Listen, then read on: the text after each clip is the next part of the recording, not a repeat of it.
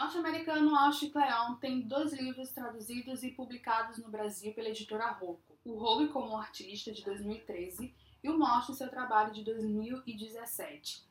Ambos tratam sobre produção criativa contemporânea e colocaram Walsh na lista de autores best-seller do New York Times. As duas leituras foram bastante pertinentes para o meu momento atual e trouxeram dicas interessantes para não ter medo de expor o trabalho, como utilizar a internet ao favor da produção e como lidar com as consequências da exposição na internet. Tanto Roube como artista quanto Mostre seu trabalho trazem 10 dicas sobre criatividade. Vou compartilhar hoje as que mais me impactaram positivamente. A primeira dica: nada é original, porque a gente sempre fica naquela coisa de ah, eu não vou fazer isso porque todo mundo já faz. Ah, não vou fazer isso porque já tá aí milhões de vídeos, milhões de podcasts como esses na internet. No início a gente quer produzir sempre algo diferente, algo original, algo que se destaque. Mas o fato é que a gente nunca vai ser e nunca tem como saber que estamos sendo 100% original, porque já diz a máxima aí, nada se cria, tudo se copia. E são mais de milhões de pessoas espalhadas pelo mundo criando conteúdo.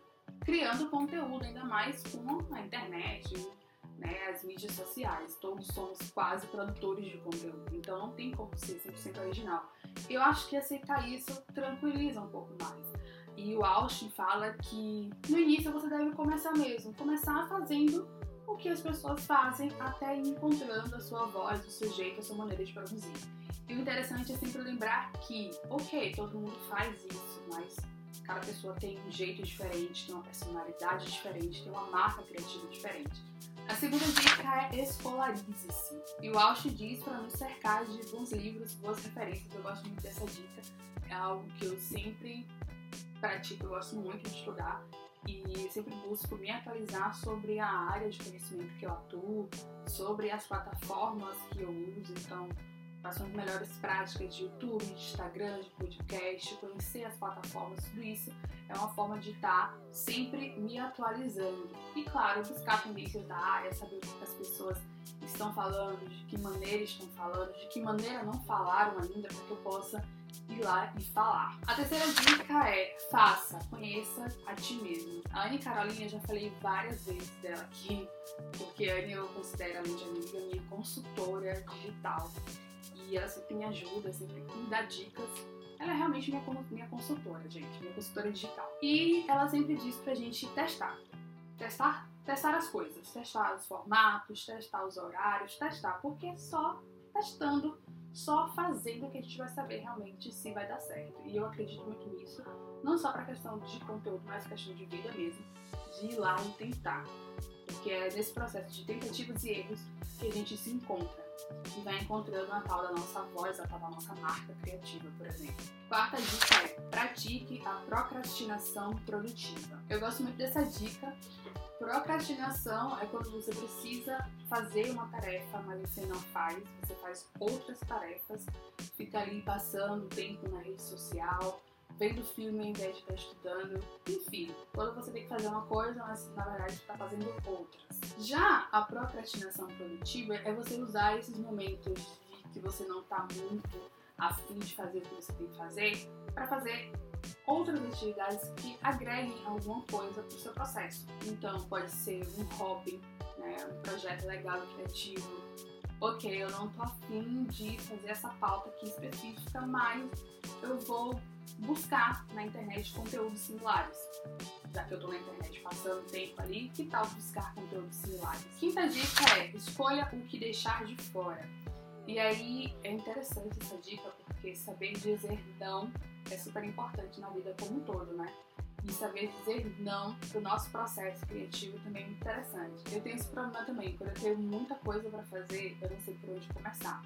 Então, por isso que o planejamento e a organização são meus parceiros aí. E Alt diz uma coisa interessante, ele diz que as infinitas possibilidades podem nos paralisar, que é justamente o caso. Quando eu tenho muita coisa para fazer, quando eu tenho muitas possibilidades, eu não sei o que fazer, e aí eu paraliso, né? Enfim, já comecei a trabalhar sobre isso, a trabalhar nesse, nesse ponto aí negativo. Uma das estratégias é justamente saber dizer não. A sexta dica é o teste do e daí? O autor nos diz para sempre fazer a pergunta: e daí? quando a gente vai produzir algum conteúdo, quando a gente vai compartilhar algum conteúdo na internet. Esse questionamento é que vai nos mostrar a relevância daquele conteúdo. Então, por exemplo, eu tenho um conteúdo e eu faço essa questão, eu faço esse questionamento. E daí? E eu fico em dúvida se aquilo é importante para aquele momento, se vale a pena compartilhar aquilo naquele momento. Se eu estou em dúvida, é melhor não clicar no botão enviar. Deixa lá um pouquinho esperando, deixa lá um pouquinho de molho. Depois de um tempo você volta, faz novamente o questionamento e aí você vê se publica ou não. Se ainda continua em dúvida, é melhor deixar quieto, certo? Mas se você tem certeza que vale a pena, aí você clica no botão enviar. A sétima dica é o teste do vampiro.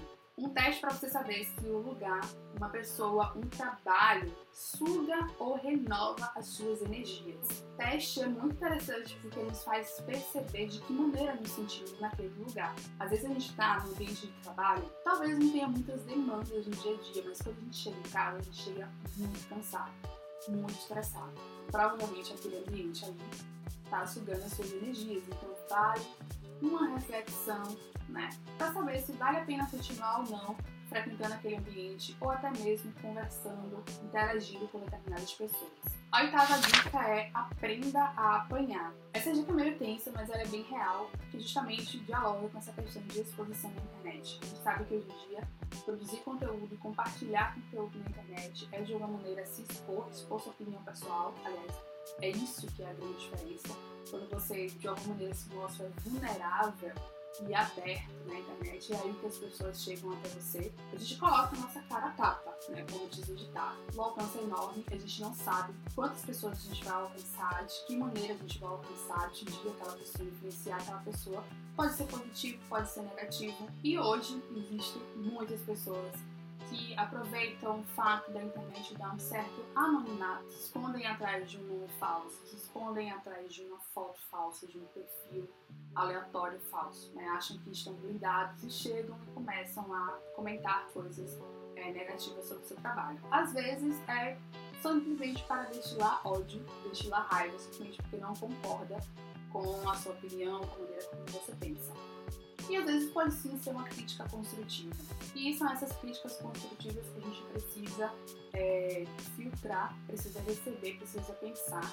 E eu acho justamente o fato de tentar manter o equilíbrio. Lembrar de que a gente tem um objetivo com o projeto que a gente está expondo da internet em qualquer outro lugar. Lembrar que o nosso trabalho é uma parte do que a gente é, não é o todo. Buscar estar perto das pessoas que nos apoiam, dos nossos amigos, daquelas pessoas que nos motivam nos inspiram nos dias mais tensos. A nona dica é não abandone o seu trabalho. É uma dica para nos lembrar de não desistir no primeiro obstáculo. A gente fica muito ligado no engajamento, nas visualizações, nos comentários. A gente quer botar um projeto lá na internet, tipo, uma semana já tá bombando e nem sempre isso acontece. Hoje a gente vê muitos blogueiros e youtubers famosos que começaram lá no início, iam sabe, das plataformas e percorreram um longo caminho para poder chegar onde estão. E hoje a gente vê que muitas pessoas já chegam com essa né, sede aí. E pode ser que não, a gente vai encontrar alguns obstáculos, o sucesso não vai ser da noite pro dia, e isso vale não só para a internet, mas para a vida no geral. E mais uma vez, a gente precisa é, lidar com isso. Então, Austin diz que é muito importante não parar cedo demais. Continuar ali aprendendo, continuar ali nas tentativas, aprendendo com os erros, aprendendo com as críticas, melhorando, buscando melhora, né? Buscando escolarizar. Então, o, ideal é não desistir cedo demais. A décima dica é vá embora para voltar. Eu acho essa dica muito atual, principalmente para quem trabalha com internet. Às vezes a gente solta um conteúdo e quer a todo momento ver como é que tá o engajamento, ver como é que tá o desempenho daquele conteúdo, fica ligado nos likes, nos comentários. E isso pode fazer muito mal, porque a gente fica ali o tempo todo conectado. E o Austin diz que a gente deve sair, sair da internet, ver o mundo lá fora, se inspirar além da internet, se inspirar no dia a dia, no cotidiano, sem ser o cotidiano digital, o cotidiano conectado, olhar a natureza, contemplar a vida além das telas. Porque são formas de separar o trabalho e renovar as ideias. Roube como artista mostre seu trabalho são dois livros que nos inspiram e nos motivam a continuar a produzir. Eu indico muito. Eu vou ficando por aqui. Até a próxima. Beijão. Tchau.